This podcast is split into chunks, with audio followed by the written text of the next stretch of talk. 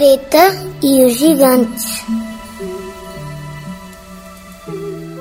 Era uma vez uma menina chamada Greta que vivia no centro de uma floresta.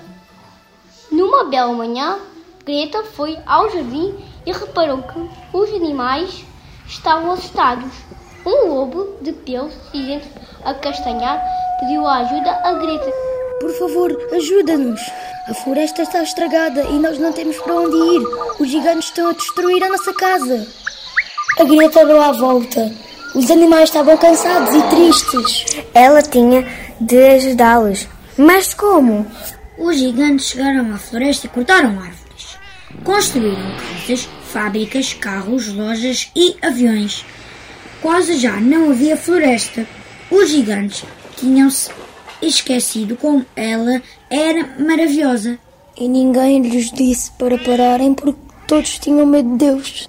Greta, ao ver os animais tristes e cansados, teve a ideia de esperar pelos gigantes no meio da floresta, com um cartaz que dizia: Parem!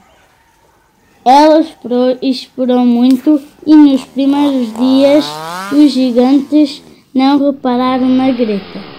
Estavam muito ocupados. No quarto dia apareceu um menino que se sentou junto dela com um cartaz a dizer Oiçam! E depois mais outro, outros meninos e animais se juntaram com outros cartazes.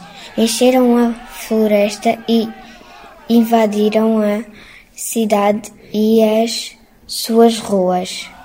Parem! Salvem a nossa casa!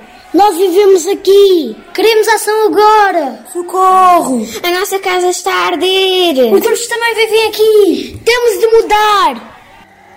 Parem, por favor! gritou a Greta. Até que os gigantes pararam e ouviram aquela multidão. O vosso comportamento está a destruir a nossa casa. Estes animais já não têm onde morar e a nossa floresta está a morrer. Os gigantes ficaram confusos, agitados, envergonhados, tristes e sentiram-se culpados. A partir desse dia, prometeram parar. Deixaram de trabalhar tanto e a viver na floresta, aprendendo a fazer outras coisas. E a floresta ficou ainda mais bonita.